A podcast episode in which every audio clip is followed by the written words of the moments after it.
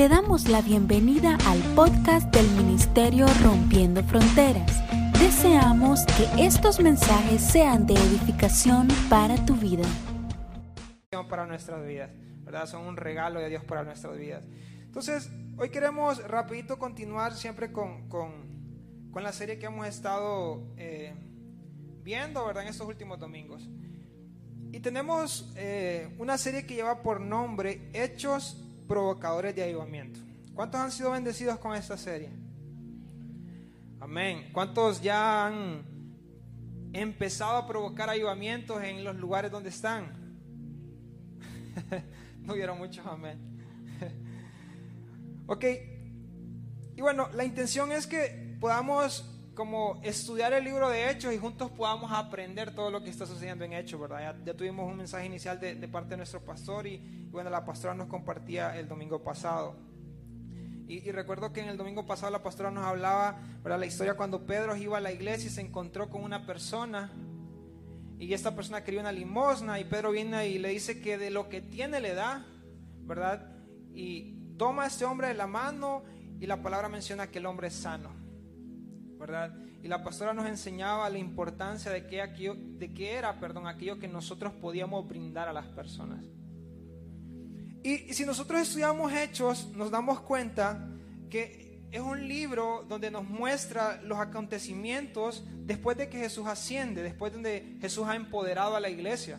¿verdad? Y miramos en los primeros capítulos cuando el pastor nos comentaba que cuando ellos fueron bautizados y luego cuando, cuando pasa este, justamente este, este, este, este mensaje que la pastora nos comenta, ¿verdad? De cómo estos discípulos ya empezaron a tener un estilo de vida diferente, donde habían eh, milagros, sanidades y prodigios que se manifestaban a través de sus vidas. Y más adelantito podemos, si vamos leyendo los siguientes capítulos, nos damos cuenta que los apóstoles empiezan a estar en situaciones o circunstancias en medio de personas donde Dios empieza a mover de una manera que las personas empiezan a ser impresionadas y empiezan a reconocer a Jesús en sus corazones. Más adelante en la historia vemos cómo este, eh, un suceso similar provoca que cinco mil personas vuelvan a la iglesia. Y vemos cómo producto de eso también la iglesia empieza a unirse, hay comunidad entre la iglesia, hay unión, y la iglesia empieza a ensancharse. Pero más adelantito empezamos a ver ciertas cosas que suceden en la iglesia que son como algunos retos, algunas dificultades que se empiezan a ver y vemos cómo los apóstoles empiezan a abordar algunas de estas situaciones. En una de ellas vemos que algunos miembros de la iglesia empiezan a vender sus propiedades, eh, sus, sus pertenencias y empiezan a sembrar ese dinero a la congregación. Y en una ocasión dos personas, una pareja, dice que venden su propiedad ¿verdad? Y ellos eh, traen este, este eh, eh, dinero, pero ellos ocultan parte de lo que les habían pagado y entregan parte a la iglesia. Y vemos lo que sucede producto de eso, el pecado, ¿verdad? La gente se asombra y poco a poco vamos viendo cómo se desarrolla, se va desarrollando la iglesia y cómo los apóstoles van, van solucionando o enfrentando estas situaciones. Y bueno, hoy yo quiero compartirte un texto que está en Hechos 6 del 1 al 7. Y, vamos a leerlo. dice, dice, en aquellos días, en aquellos días al aumentar el número de los discípulos, se quejaron los judíos de habla griega contra los de habla aramea, de que sus viudas eran desatendidas en la distribución diaria de alimentos. Así que los dos se reunieron a toda la comunidad de los discípulos y les dijeron, no está bien que nosotros los apóstoles descuidemos el ministerio de la palabra de Dios para servir las mesas. Hermanos, escojan entre ustedes a siete hombres de buena reputación, llenos del espíritu y de sabiduría, para encargarles estas responsabilidades. Así nosotros nos dedicaremos de lleno a la oración y al ministerio de la palabra. Esta propuesta agradó a toda la asamblea. Escogieron a Esteban, hombre lleno de fe y del Espíritu Santo, a Felipe, a Prócoro, a Nicanor, a Timón, a a Parmenas, a Nicolás y a prosélito de Antioquía. Perdón, un prosélito de Antioquía. Los presentaron a los apóstoles quienes oraron y les impusieron las manos y la palabra de Dios se difundía. El número de los discípulos aumentaba considerablemente en Jerusalén e incluso muchos de los sacerdotes obedecían la fe. Ok, en este pasaje la palabra menciona que dice, dice cuando inicia el pasaje, que en aquellos días, al aumentar el número de, los discípulos, esto nos está hablando que la iglesia está pasando un momento donde está creciendo. O sea, gente se está añadiendo a la iglesia, muchas personas se están añadiendo a la iglesia. Y en medio de ese crecimiento que están teniendo surge un, una, una, podríamos decir, como un inconveniente en medio de la congregación. Y dice que los judíos de, de la habla aramea se, se disgustan con los judíos de habla griega porque comentan que sus viudas están siendo desatendidas. Estos eran judíos que, tenían como diferencias en cuanto a, la cultura, manera de pensar. Entonces, habían como ciertas diferencias entre ellos. Y, y era como que Satanás se estaba queriendo aprovechar de esas pequeñas diferencias para como traer conflicto en medio de la iglesia. Y entonces ellos se quejan y ponen la queja y en ese momento vienen los apóstoles y les dicen, es necesario, dice, que se levante gente en medio de ustedes para que pueda ayudarnos a llevar a cabo estas tareas, porque nosotros no podemos hacerlas, porque si lo hacemos descuidaríamos el ministerio de la palabra. Y en ese momento lo que vemos es que los apóstoles ven una circunstancia, una situación, un problema en medio de esa congregación.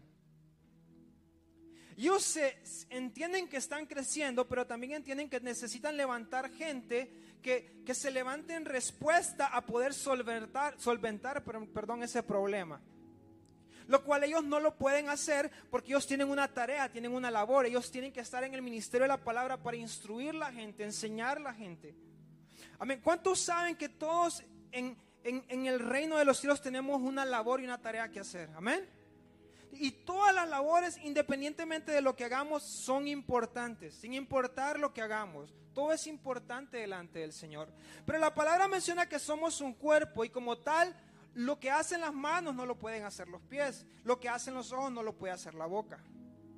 Entonces en este momento vemos que los apóstoles no pueden descuidar su labor para hacer aquello, ¿verdad? Que al hacerlo estarían dedicándole menos tiempo a lo que ellos están llamados a hacer. Y entonces dicen, es, necesario que entre ustedes se levanten personas para que ayuden a, a hacer estas labores. Ahora, ellos dan unas cualidades o digamos características que deben tener estas personas. Dicen, personas de buen testimonio, llenos del Espíritu Santo y sabiduría.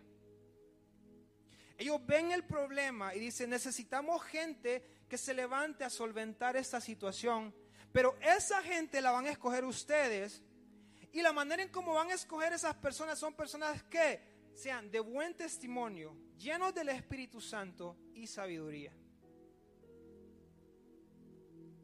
Ahora yo quiero que noten algo. Dice la palabra que el problema que había es que unos se estaban quejando porque estaban desatendiendo sus viudas. En aquel momento una labor importante era atender a las viudas porque no tenían quienes vieran por ellas. Entonces la iglesia se tomaba esa labor de alimentarlas, de sostenerlas, de cuidar de ellas. Ahora, en una congregación tan grande era una labor muy ardua, probablemente de repartición de víveres, conllevaba quizás actividades administrativas, contables, donde usted tenía que llevar inventarios de alimentos y de tantas cosas. Ahora lo interesante es que los apóstoles cuando buscan estas personas no dicen, nosotros necesitamos administradores o contadores o necesitamos gente que tenga experiencia en asuntos de logística. No, no, nada de eso era parte del requisito para aquellas personas que iban a estar solventando esta situación sino que ellos dijeron, necesitamos gente de buen testimonio, lleno del Espíritu Santo y sabiduría.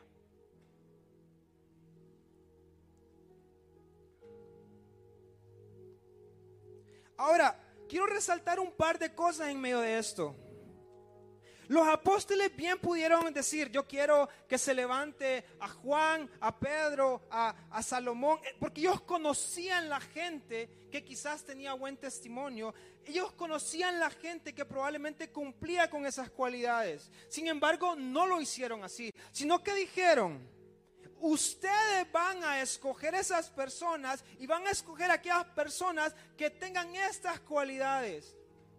Y lo interesante es que cuando reciben esa indicación, la congregación voltea a ver, gira y de pronto selecciona a siete personas. Y ahorita me acordé que no, que no di el tema del mensaje. El título del mensaje se dice, debo ser parte de los siete. Entonces, cuando, cuando ellos reciben esta indicación, empiezan a ver en medio del pueblo e identifican siete personas con estas cualidades. Y la palabra menciona que luego ellos dan los nombres de estas personas y sale Esteban, hombre lleno de fe y del Espíritu Santo, Felipe, Nicanor y los menciona. Ahora, hay algo interesante en medio de todo esto. De alguna manera, las personas que tenían en su vida esas cualidades eran notorios para el resto. De alguna manera, aquellas personas que estaban cumpliendo con estas virtudes, los que estaban a la par de ellos, lo notaban en sus vidas.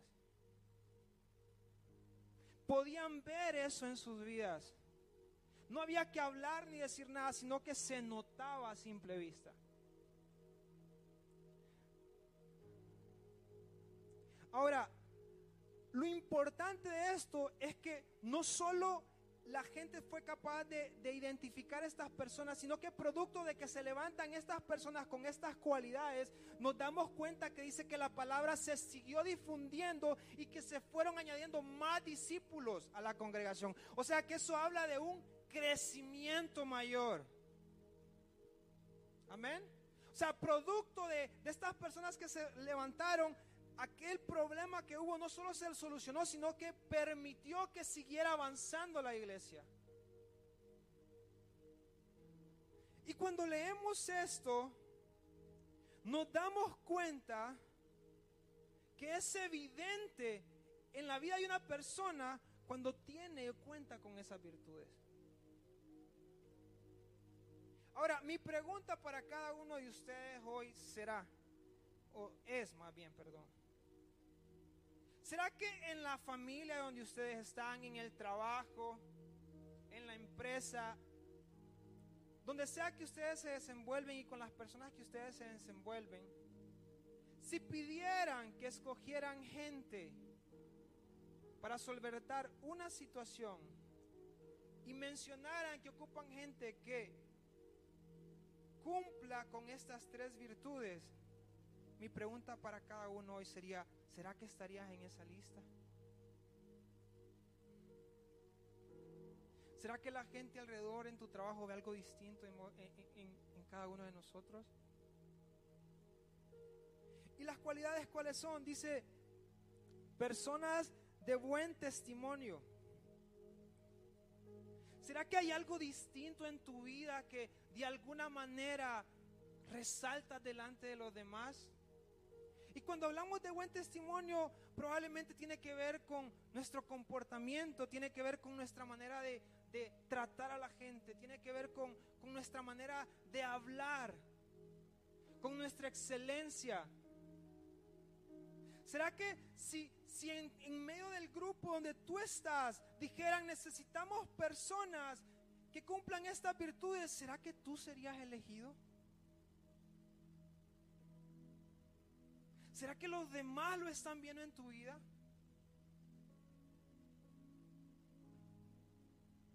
Y de ahí la segunda dice, llenos del Espíritu Santo. Y quiero aterrizar un poquito porque cuando hablamos de eso podríamos hablar de muchísimas cosas. Pero hoy algo sencillo serán los frutos del Espíritu. ¿Será que en tu vida están habiendo paciencia, bondad, alegría, templanza? ¿Estarías en esa lista?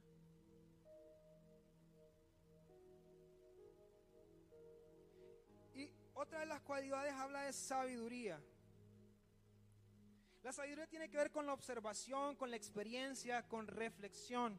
Son personas que quizás acumulan mucha experiencia y que, que también tienen mucho conocimiento, pero saben cómo aplicar ese conocimiento de manera eh, audaz y con prudencia. O sea, llevan todo el conocimiento que tienen a la práctica. Ahora, ya hablamos que los discípulos, ya hablamos que la congregación nota esto en cada una de las personas, levantan estos, estos siete hombres y logra, se produce un cambio y la iglesia avanza. Ahora, lo interesante aquí es que los apóstoles se encuentran en medio de esta situación que posiblemente era algo más como administrativo, pero ellos se dan cuenta que no necesitan necesariamente gente que sepa de administración, que sepa de logística, sino que necesitan gente de buen testimonio, lleno del Espíritu Santo y sabiduría. Pero ¿por qué es que ellos sabían esto? ¿Cómo es que ellos entendían que para situaciones como esas necesitaban personas con estas virtudes? Y cuando, cuando, cuando vemos un poquito la palabra, notamos que años atrás había un precedente. Y un precedente del cual los apóstoles habían sido testigos de primera mano. En ese momento, un par de años atrás, la tierra entera estaba pasando una situación de dificultad mucho más compleja que lo que está pasando esta congregación.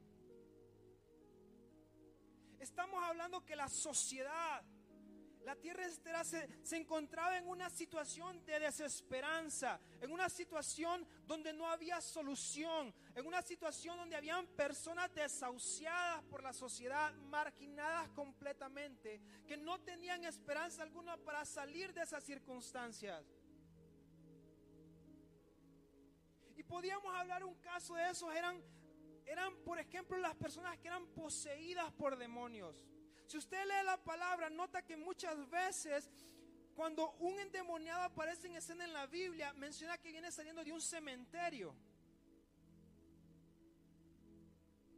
Eran personas que no tenían esperanza. Eran personas que no había solución para la situación que estaban viviendo. Eran marginados, incluso rechazados por la sociedad.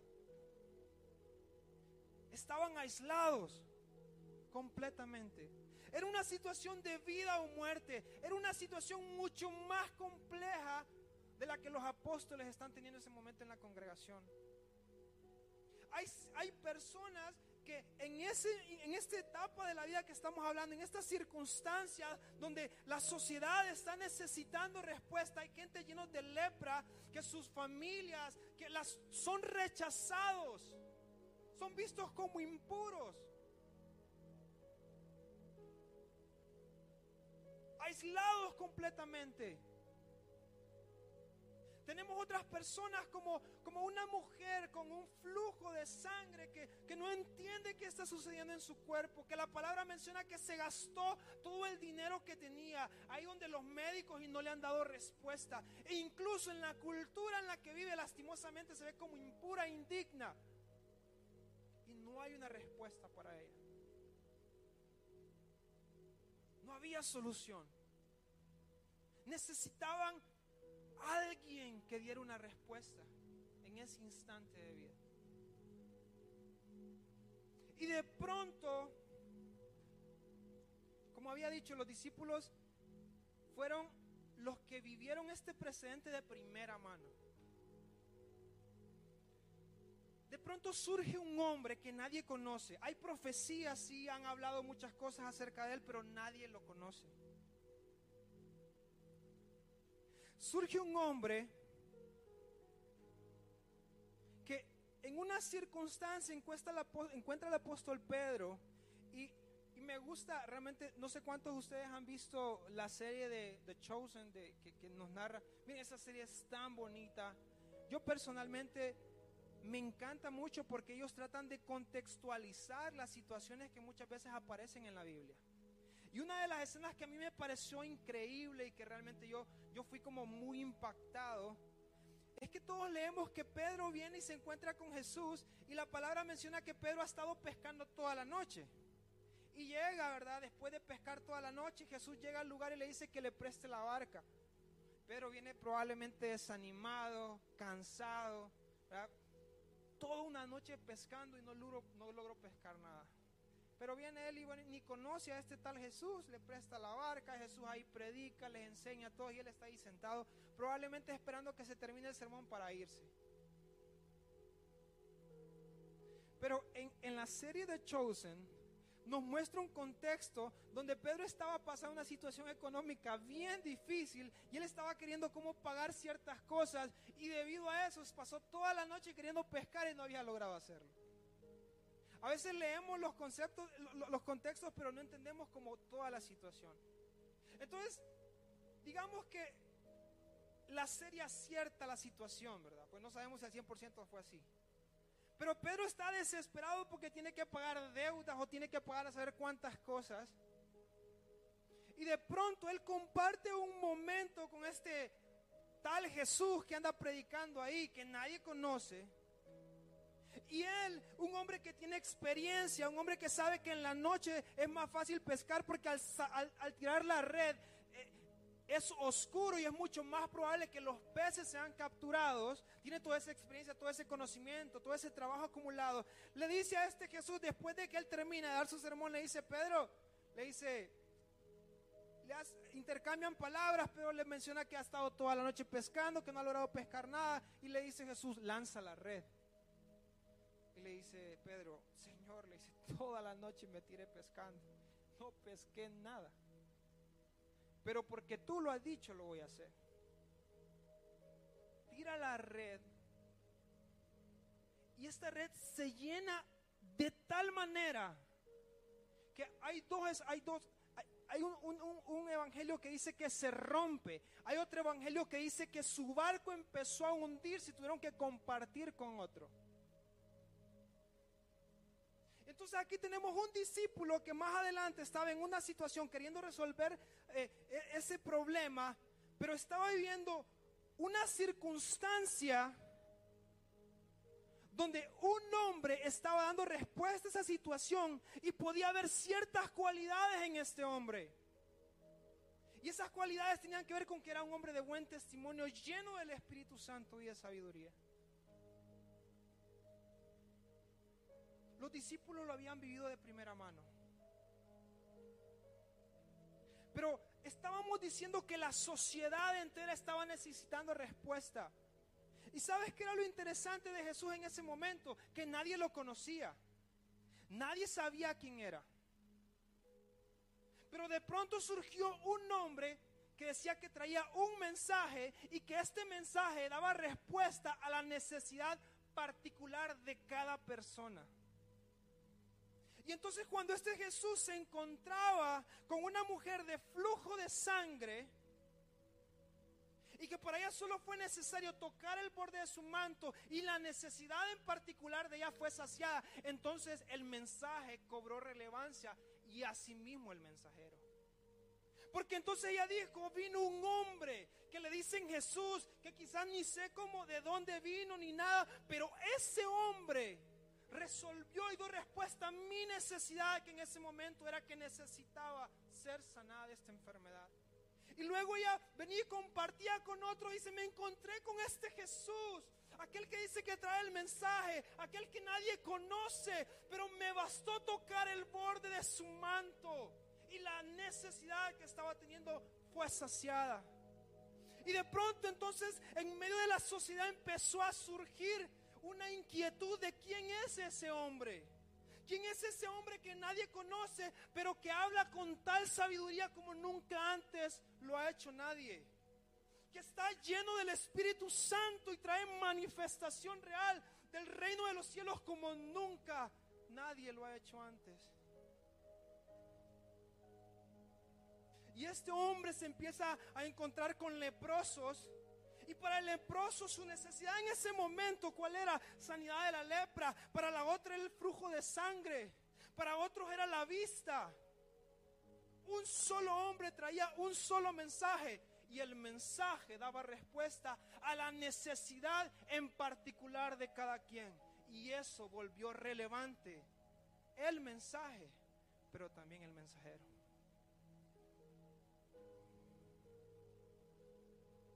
Entonces los discípulos habían vivido de primera mano eso, habían experimentado, caminado, habían andado con Jesús. Ellos sabían que Jesús tenía ciertas cualidades que le permitían dar respuesta a las necesidades en cualquier circunstancia que fuera. De buen testimonio, lleno del Espíritu Santo y sabiduría.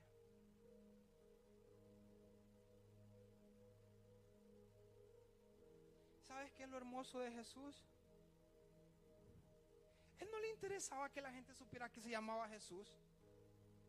Probablemente él no andaba en esas situaciones. ¿Por qué se hizo famoso entonces? Se hizo famoso porque él dijo, yo traigo un mensaje. Y mi mensaje son buenas noticias. Y esas buenas noticias solventan el problema independientemente de la circunstancia que estés viviendo. Para unos los sanaba, otros los levantaba, otros les expulsaba demonios, otros se iba a la tristeza, otros sanaba sus corazones, sanaba sus hijos. Ese, esa respuesta a la necesidad que cada quien tenía era lo que lo volvió relevante en su mensaje y su nombre conocido.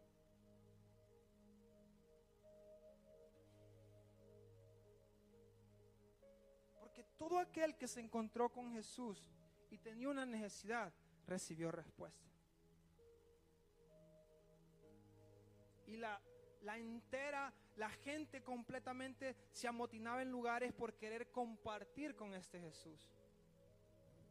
Entonces los discípulos dijeron, necesitamos gente que solvente esta situación, pero esa gente no tienen que ser administradores, no tienen que ser contadores, de esos hay un montón allá. No, necesitamos gente que, que sea de buen testimonio, llena del Espíritu Santo y sabiduría, y esa gente va a dar respuesta. Amén.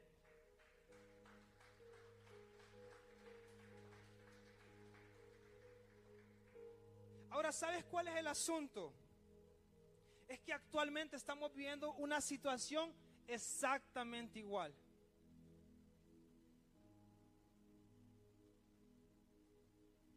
Tenemos una sociedad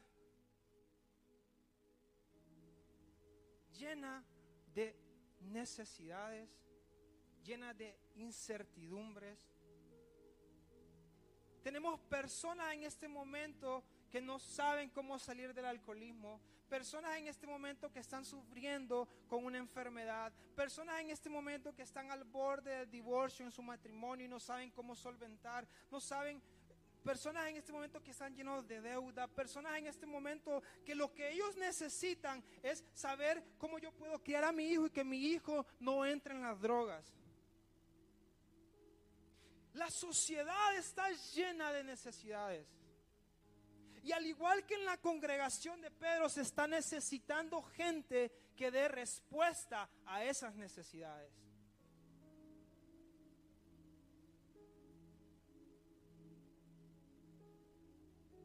Y el problema que estamos teniendo en este momento es que lamentablemente nosotros a veces como hijos de Dios no estamos llevando el mensaje.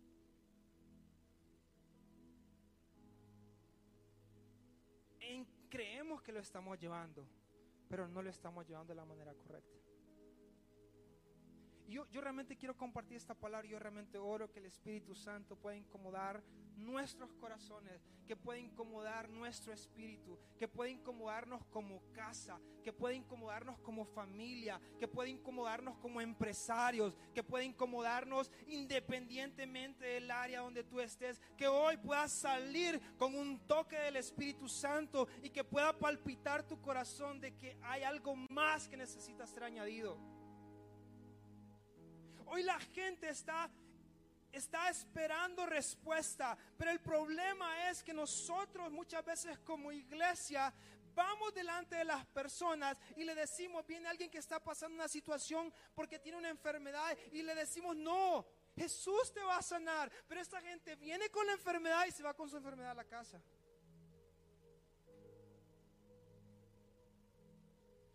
Entendemos que Jesús dijo, así como el Padre me envió a mí, yo los envío a ustedes. Lo que no entendemos en este tiempo, iglesia, yo oro que en este tiempo dijimos que esta serie habla de hechos provocadores de avivamiento, que Dios despierta nuestras vidas como congregación. Porque déjame decirte algo, nosotros seguimos creyendo en un Dios que sana, en un Dios que restaura, en un Dios que cambia vidas, en un Dios que liberta, en un Dios que es y que era, que es y seguirá siendo el mismo por los siglos de los siglos. Amén.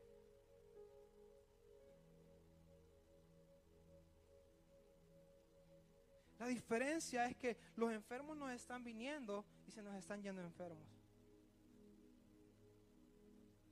La gente ya está cansada que le presentemos a Cristo y que nada pase en sus vidas. La gente necesita respuesta.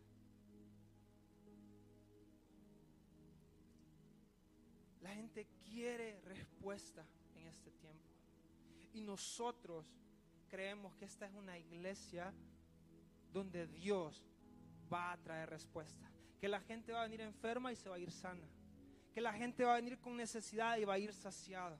Yo si fuera ahí donde estuviera, yo le estuviera dando un fuerte aplauso al Señor, porque yo estoy creyendo que Él lo va a hacer, porque yo estoy creyendo que Él así lo va a hacer conmigo, así lo va a hacer en mi familia, así lo va a hacer con mi vida.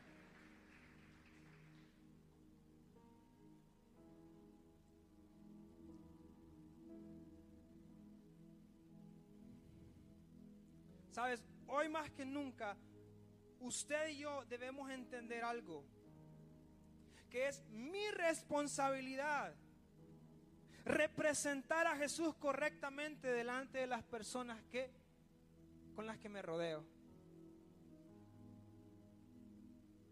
Yo tengo la responsabilidad de modelar a Jesús correctamente. Si hay personas a mi alrededor que todavía no conocen a Cristo, es porque quizá yo todavía no lo estoy modelando correctamente. Y cuando te digo esto, no es que quiero traer acusación a tu vida, no, nada de eso. No es que quiero que te sientas mal, no es que te quiero que te sientas menos cristiano, no. Es que quiero que entendamos que estamos en un tiempo donde nosotros como hijos de Dios necesitamos despertar.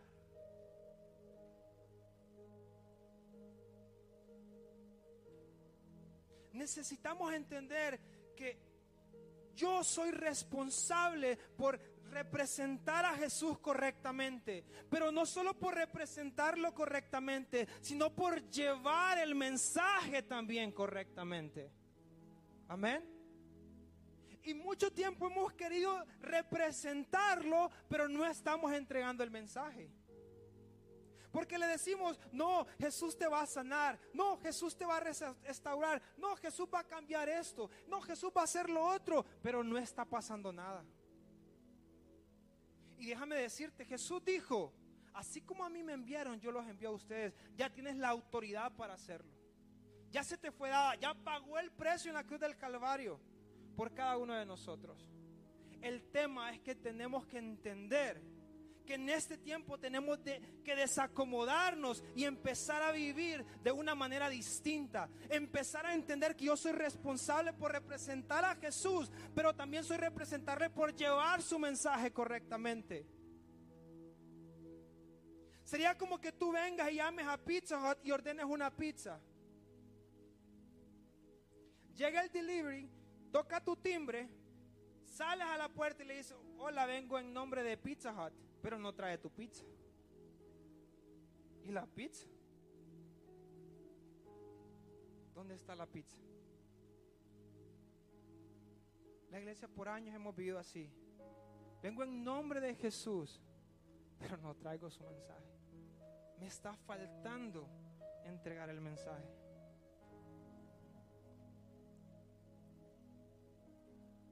¿Sabes? Y esta es la parte más difícil, va.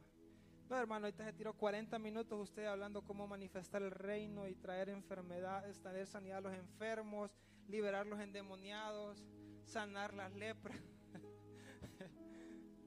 Pero ¿y cómo hacemos eso?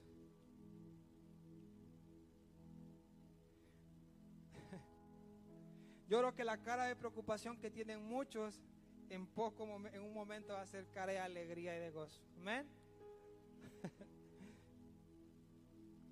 ¿Sabe?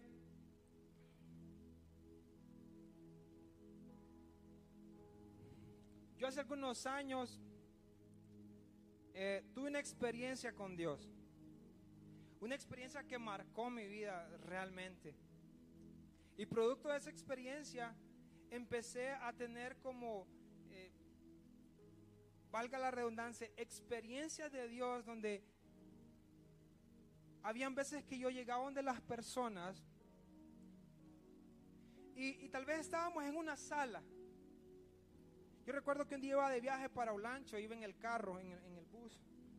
Y cuando yo iba sentado en ese bus, yo sentía en mi corazón la sensación de que yo tenía que parar en, en, Catacamas y tenía que compartir con una tía. No sabía qué tenía que hacer. Solo sentí en mi corazón que debía hacer eso. Yo recuerdo que dije, voy a, voy a hacer caso a esta, a esta voz interna que siento. Y recuerdo que me bajo del bus, llego a la casa me siento en el sofá. Y tenían el televisor encendido. Y era como que algo estaba bulliendo en mi interior. Yo, yo sentía que cuando yo miraba el televisor era como que interrumpía aquello. Y entonces cerré mis ojos y yo dije, Señor, yo quiero escuchar tu voz. Y cuando yo cerré mis ojos, yo fue como que me conecté con aquello que estaba pasando en aquel momento.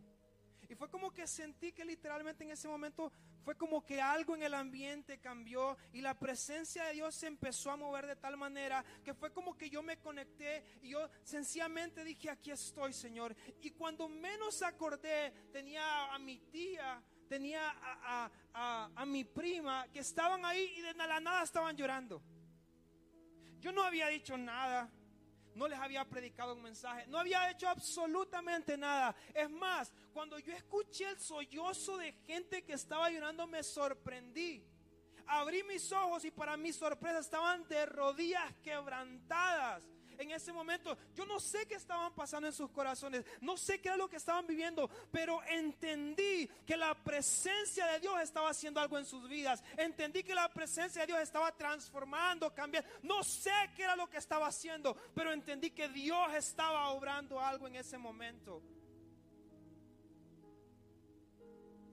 Déjame decirte que la gente ya está cansada que le prediquemos a un Jesús, pero no ven su mensaje, no ven su manifestación. Y es necesario que como iglesia entendamos que somos responsables de representarlo correctamente.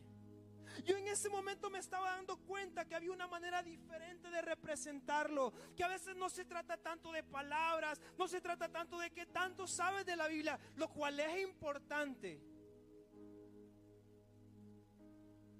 Pero se trata en muchas ocasiones de que entiendas que hay algo, hay algo distinto que debe de haber dentro de ti y que ese distinto tiene que ver con las cualidades que de alguna manera calificaban estos siete hombres.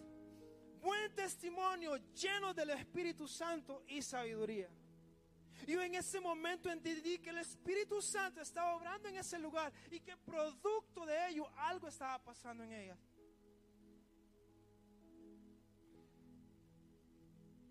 En otra ocasión recuerdo que, y te estoy hablando del día a día, no te estoy hablando de cosas que estábamos en medio de una reunión, en el día a día.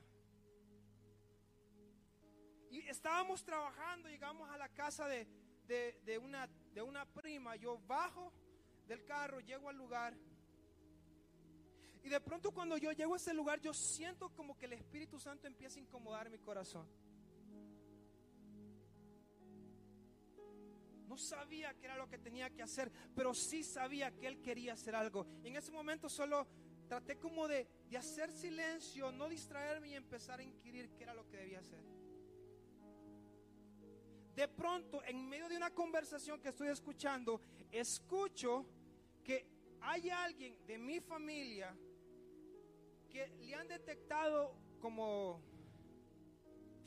se me olvida el término médico, pero algo, algo que le habían detectado en el corazón como un, no sé, realmente no, no sé, pero era como algo que le estaba, como un, eh, que, estaba como creciendo en el corazón. Como una, no, no recuerdo, el perdón, no recuerdo el término médico. El asunto es que eso se suponía que el doctor le habían dicho que era progresivo. Y cuando yo escucho eso, en ese momento como que siento un impulso de parte del Señor y entonces le digo a la persona, vamos a orar. Yo impuse manos, oramos por ella. Eso pasó, realmente no recuerdo cuánto tiempo pasó, pero al tiempo después yo me la encuentro y me acuerdo que me dice, recuerda el día que oramos. Y- y- le digo, sí, ¿qué pasó? Fuimos al doctor y el doctor me había dicho que era posible que eso fuera creciendo, pero déjeme decirle que el doctor dijo que en vez de ir creciendo se redujo. Amén.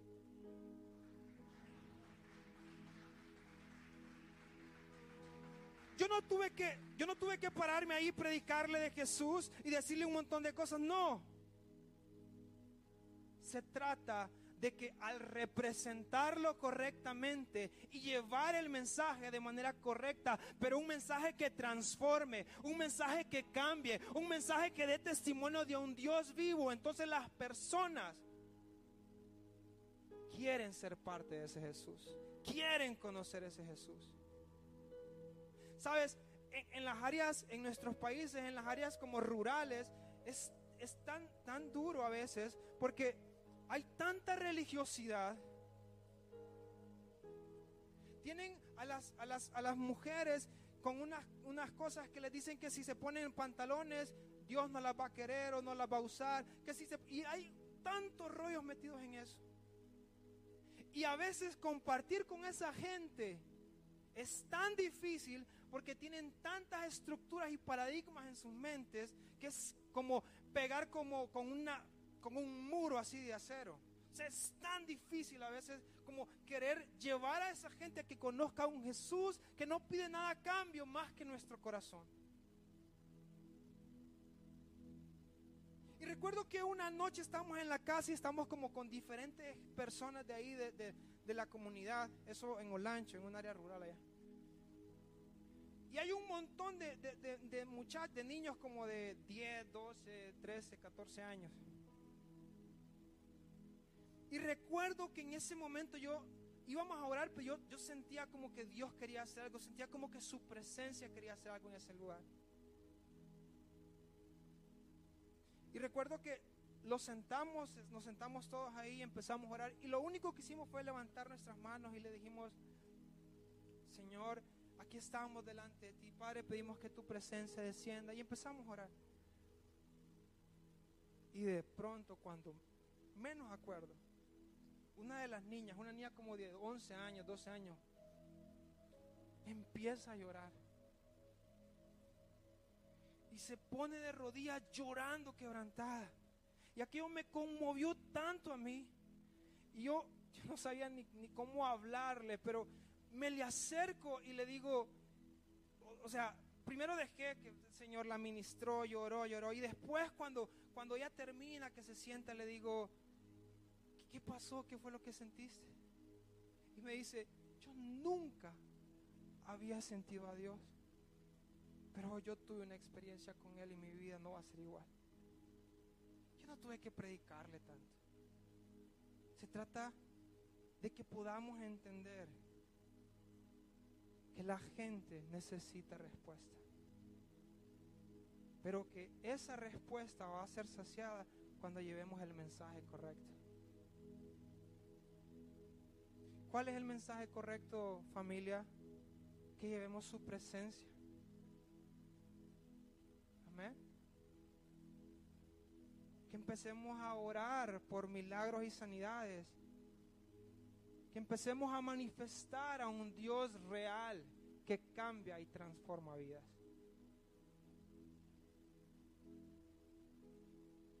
Y sabes,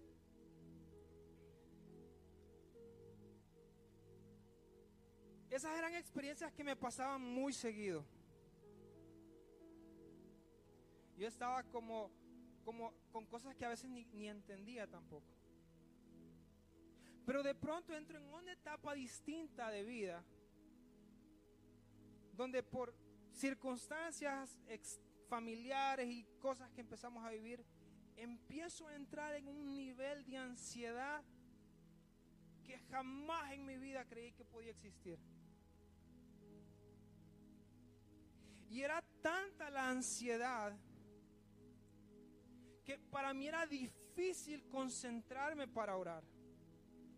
Era tanta la ansiedad que pasaba a veces tres, cuatro, cinco días sin poder dormir nada en toda la noche. Y aquella ansiedad de a poco fue como cortando aquellos tiempos que yo tenía con Dios de comunión. Y fue como que poco a poco me fui apagando. Y todo aquello que yo estaba viviendo como que se desvaneció.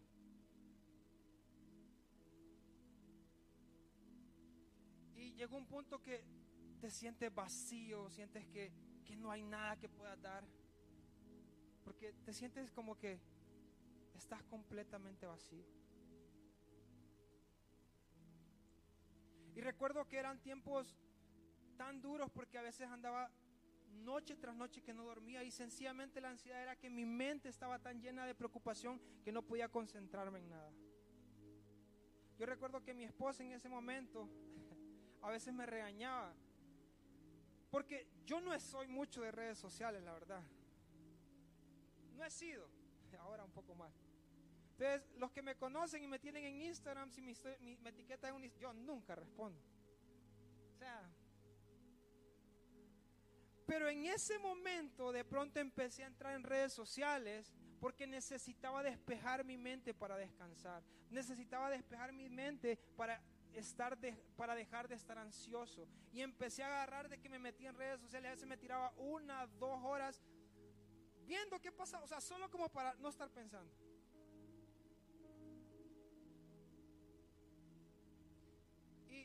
Fue tanto que realmente les digo, a mi esposa me empezó a decir, amor, usted pasa mucho con ese teléfono, amor, usted no sé qué.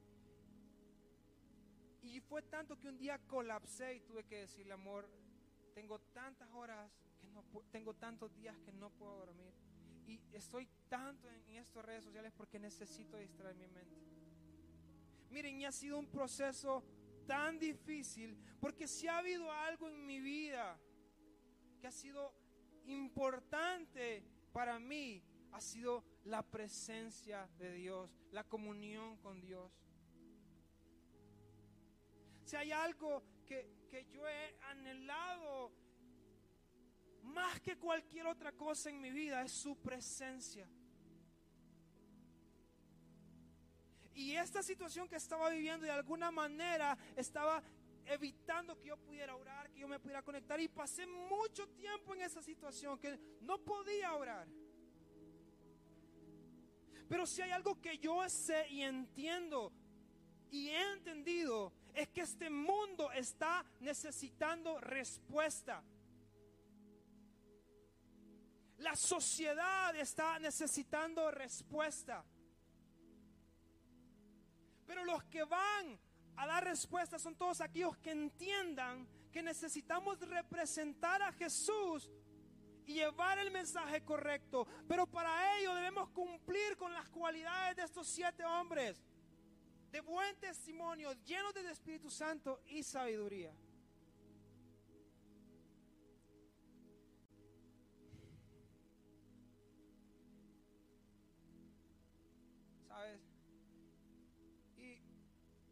De poco a poco fue como, se fue como quitando la ansiedad. Y fue como que ya, ya, ya, ya por lo menos ya dormía. Pero todavía no lograba conectarme con el Señor. Todavía yo no lograba entrar en un cuarto y, y arrodillarme delante de Él y estar ahí de pronto sentir que algo pasaba. Porque déjame decirte que los tiempos que yo estaba acostumbrado a orar era que sencillamente yo entraba en un cuarto, levantaba mis manos y sencillamente no decía nada, sino que estaba atento que Él pudiera descender y de pronto su presencia descendía. Y es cuando inevitablemente tú, tú sientes algo que, que, te, que, te, que te cambia por dentro. De pronto la angustia, todo aquello se va. Que que, que, quizás sin querer lágrimas salen de tus ojos. Sin darte cuenta, de pronto estás de rodilla con las manos alzadas delante de Él. Esos eran mis tiempos de comunión. Pero no lo estaba logrando.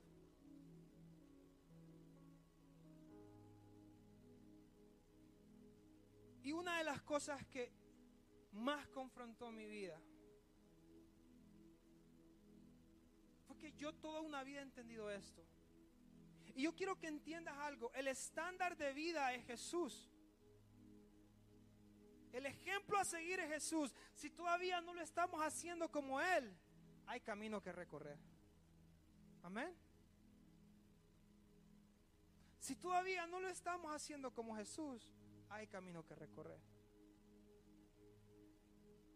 Yo tuve un primo que yo desde pequeño me crié con él. Un hombre al cual le podía rescatar muchísimas cosas. Y tenía un, un asunto, él tenía muchos problemas con el alcohol. O sea, él trabajaba de lunes a viernes, sábado y el domingo era fijo que iba a, a emborracharse. Todo el dinero que hacía lo utilizaba para emborracharse. Y yo les dije que yo tengo la responsabilidad de que todos aquellos que me conocen vean a Jesús en mí. Si hay gente a mi alrededor que todavía no conoce a Jesús, es porque no lo estoy representando bien todavía y necesito mejorar. Aquellos que están con, con, grupos, yo estábamos en, una reunión de grupos. La verdad, mi reto con estos muchachos que, que, que han decidido compartir en estos grupos es que ellos deben conocer mejor a Jesús producto del tiempo de convivencia y del ejemplo que doy como persona y como hijo de Dios. Mi responsabilidad es que esta gente sea expuesta delante del Señor. Mi responsabilidad como hijo de Dios es que al igual que Jesús, cuando personas se encuentren conmigo, tengan una experiencia con Jesús, porque entiendo que es Jesús quien hace la obra. Esa es mi responsabilidad y es necesario que asumamos esa responsabilidad nosotros.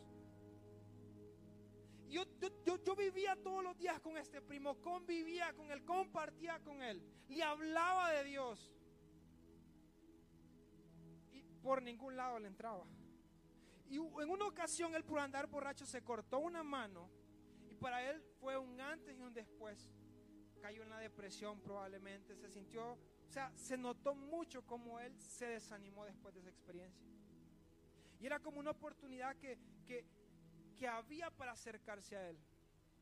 Yo recuerdo que entre varios nos empezamos a acercar, a hablarle, y de pronto aquella persona tan dura e indiferente empezaba a escuchar.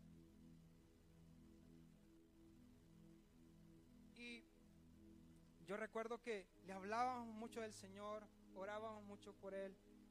Y poco a poco él, él, fue como escuchando, como abriéndose. Pero para no, o sea, realmente la historia, realmente esta, esta experiencia impactó mucho mi vida, porque nosotros notamos eso, pero de ahí a veces uno por el afán de la vida y por tantas cosas que suceden a nuestro alrededor, perdemos de importancia lo que realmente merece mucho más nuestra atención. En ese momento yo recuerdo que mi papá eh, pasó una situación bien difícil y tuvo que ser hospitalizado, era un tema de asunto de vida o muerte y todo eso me distrajo a mí y como que descuidé el estar dándole seguimiento a esta persona. Y este primo, años más tarde, él muere y no solo que muere, sino que muere suicidado, colgado. Miren, eso fue de las cosas más duras para mí. Porque yo compartía con él. Y no estoy diciendo que yo soy responsable, claro que no. Tal vez, pero, pero no soy responsable tal vez porque yo soy el que cambia las personas. No, eh, Jesús es que cambia las personas. Entendemos eso. Pero sí soy responsable de buscar del Señor y que Él haga algo de tal manera conmigo, con mi corazón, con mi vida, para que cuando la gente tenga un encuentro, converse, platique conmigo, se encuentren con Jesús, que su presencia transforme. Esas responsabilidades sí la tengo. Eso sí nosotros tenemos. ¿Cuántas gente hay a tu alrededor en tu familia que no conoce? ¿Cuánta gente hay en tu trabajo que no conoce? Y están esperando que se levante alguien como estos siete, que modele algo distinto.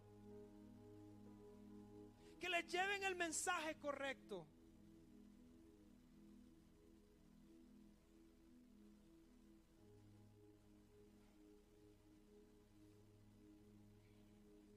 Y sabes, te había hablado de la ansiedad y todavía sigo en el proceso de la ansiedad.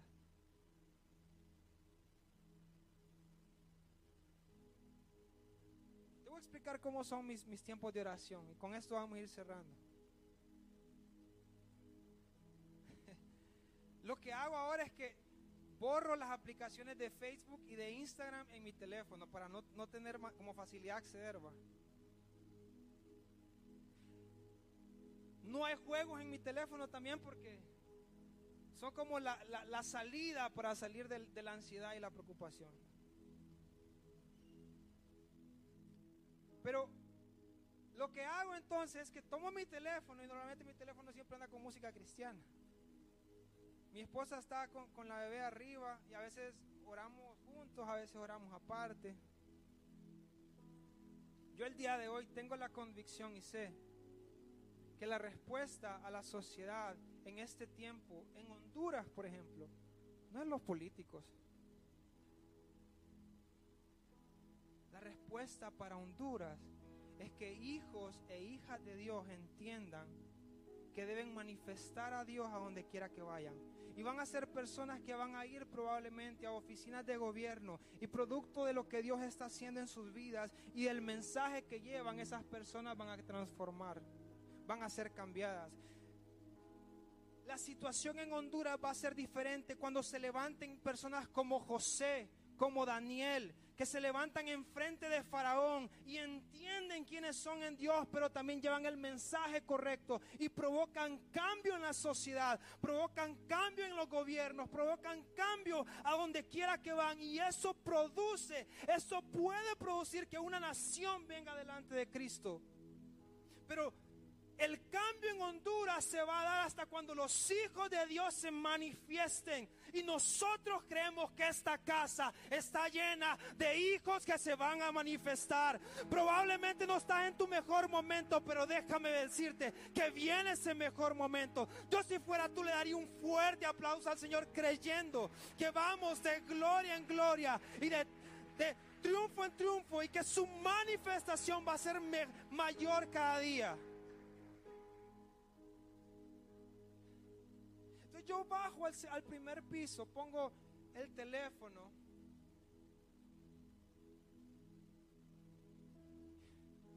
Y no logro conectarme todavía. A veces el escenario es que estoy con el teléfono ahí, 15 minutos más tarde estoy dormido, porque estoy muy cansado. Otras veces me arrodillo, he hecho todas las posturas para ver si algo me funciona. Todavía nada me funciona. Me cuesta un mundo orar. Pero mira, tengo una convicción que tarde o temprano eso va a acabar. Tengo una convicción de que este solo es un proceso que Dios está trabajando en mi vida. Pero el día que esa ansiedad se acabe, el día que lo que sea que ahorita me está tratando el Señor se acabe, donde quiera que vaya su reino va a descender, su presencia va a descender. Y nosotros como iglesia creemos eso, porque creemos en personas que van a llevar a representar a Jesús, pero van a llevar el mensaje correcto. Gente llena del Espíritu Santo.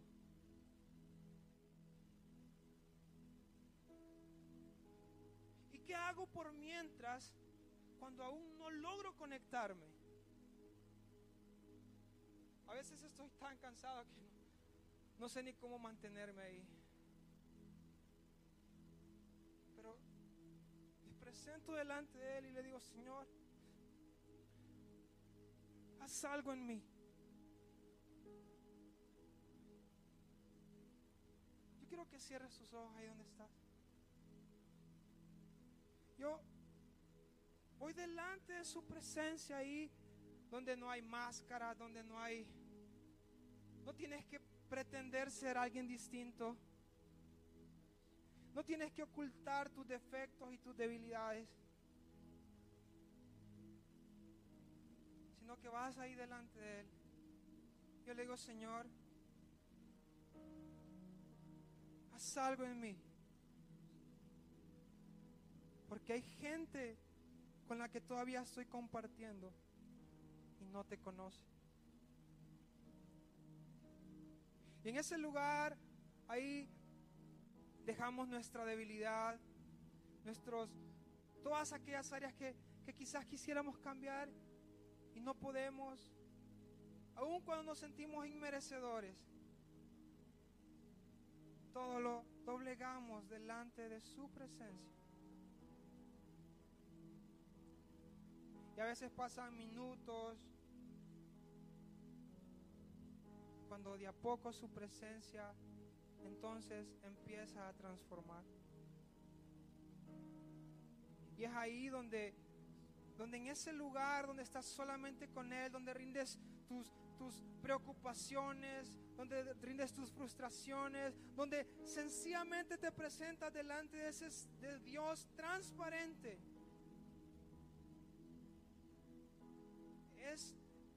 Entonces donde Él empieza a capacitarte a formarte, a transformar tu vida. Y es donde, en ese lugar donde empieza a añadir más de tu Espíritu Santo.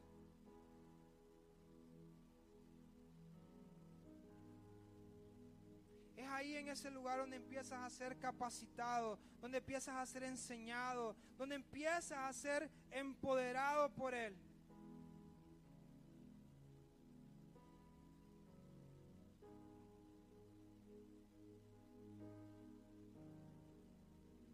No sé cuál es tu situación en este momento.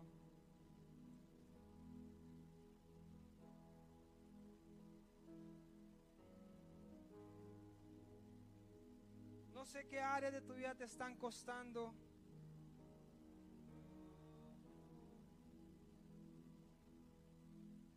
No sé qué áreas de tu vida son las que te, te están deteniendo.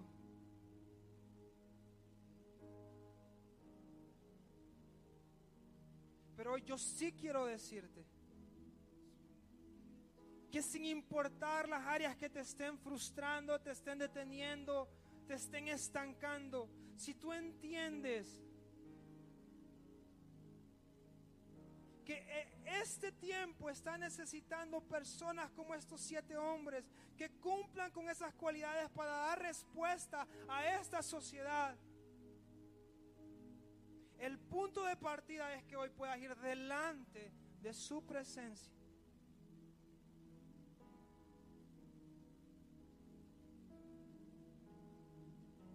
Y puedas presentarte delante de Él.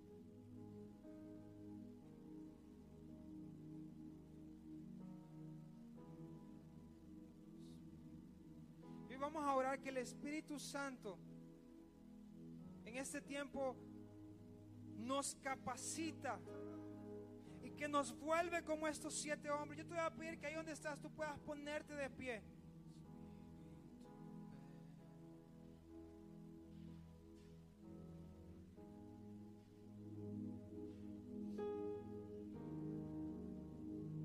Y hoy vamos a orar porque puedas tener una experiencia con Dios. Una experiencia que transforme tu corazón una experiencia que inicie un proceso de transformación y de cambio de personas que en este tiempo están siendo capacitadas para dar respuesta, al igual que estos siete, en, circunstancias de necesidad. Personas que Dios va a empezar a levantar para dar respuesta en sus familias.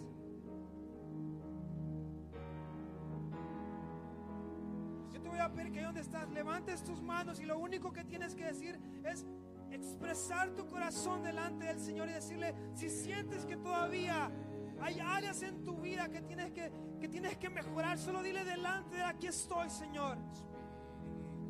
Recuerda que esto no es en tus fuerzas, pero sí es entendiendo que tienes una responsabilidad y que esa responsabilidad necesitas cumplirla rindiéndote delante de Jesús. Que sea Él quien te capacite, que sea Él el quien te llene y se empieza levantando manos y diciéndole, Señor, haz algo en mí, haz algo en mí para que cuando mi mamá venga, para que cuando mi hermano venga, no me vea a mí, te vea a ti. Haz algo en mí para que en la empresa donde estoy, cuando las personas me rodeen, no vean a mí, sino que te vean a ti, Señor. Haz algo en mí, haz algo en mí. Padre, ese es el clamor de esta congregación.